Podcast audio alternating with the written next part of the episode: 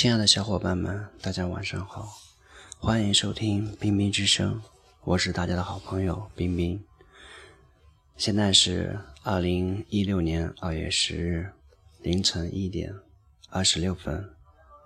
如果各位小伙伴们喜欢我，那就请多多支持我。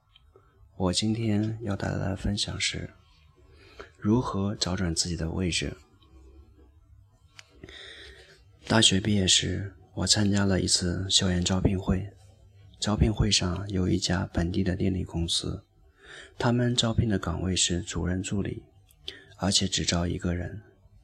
当时他们开出的年薪是五万元，外加一大堆福利。那时候五万元年薪可不是个小数目，所以求职者相当多。再看看当时的我，当过班长，拿过数次奖学金。在校内外报纸上发表过多篇文章，我觉得自己已经很优秀了。但是后来我才知道，其实竞争对手里边有太多像我这样的人。我们学院的学生会主席，包括一位曾经获得过省级奖励的同学，都在其中。侥幸通过了第一轮面试之后，接下来就是参加笔试。第二天，笔试成绩也揭晓了。我的成绩排在第二位，其实前三名的成绩相差都不多。公司通知我们还有最后一轮的面试，这一轮面试之后，结果也会出来。我知道自己走到这最后一步，跟剩下的几个人相比，已经没有什么优势可言了。同样，他们与我相比，也不占多大优势。如果这个这个时候，我还是按部就班的回答他们给我的一些问题，那么主动权永远都到不了我的手上。为此，我也很是着急。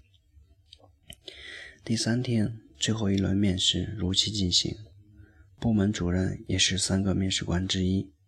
参加最后一轮面试的三个人都被安排在了同一间会议室，面试官依次对我们进行了询问。事前，他们征求了我们的意见，让我们自己商量面试顺序。本来我以为面试顺序是由他们决定的，没想到他却把选择权交给了我们。当时我就很奇怪，怎么会有这样的安排？很快我就意识到，这不是一个偶然的安排，其中一定有什么玄机。所以在另外两个人争论的时候，我没有插嘴。等他们做出选择以后，我笑了笑说：“那我就在最后吧。”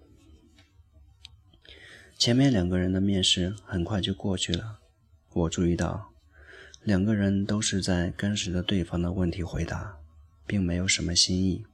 轮到我时，对方的第一个问题就是：“你刚才为什么不争着第一个参加面试呢？”我笑了笑说：“本来这个顺序……”应当是你们决定的，现在交给我们决定，那么肯定会出现一些意见上的不合。如果迟迟定不下来，我怕耽误大家的时间。他笑了笑说道：“这或许只能证明你不够强势吧。”我回答道：“如果我做一名助理的话，当然不能太过强势。我们能决定的只不过是自己分内的事，其他的事情当然不能擅自做主。”三个人都点了点头，接下来又问了我一些比较常规的问题，面试就此结束了。几天之后，我接到其中一位面试官的电话，他告诉我，我成了三个人之中的幸运儿，被公司录取了。我非常激动，差点把话筒撞破了。这位面试官在电话那头似乎也感觉到了我的激动，他笑着问我。你知道自己为什么能脱颖而出吗？我虽然隐隐知道些什么，但也不能完全确认，所以只能说啊，不知道。他说：“这是我们主任决定的，他觉得你这个年轻人不错，没那么争强好胜，性格也很好，做他的助理很合适。”其实这跟我想的差不多，我当时就觉着。既然招的是主任助理，那么这个岗位是属于一个从属地位。如果太过强势的话，很容易跟主任起冲突，而当时主任就坐在会议室里，他看到另外两位人为了面试顺序闹了半天，又看到我在那儿不争不抢的，所以心里面应该早就做了选择。这段难忘的经历让我感触很深。事后，我认真分析了我脱颖而出的原因。首先，我们要认清自己，找准自己的位置。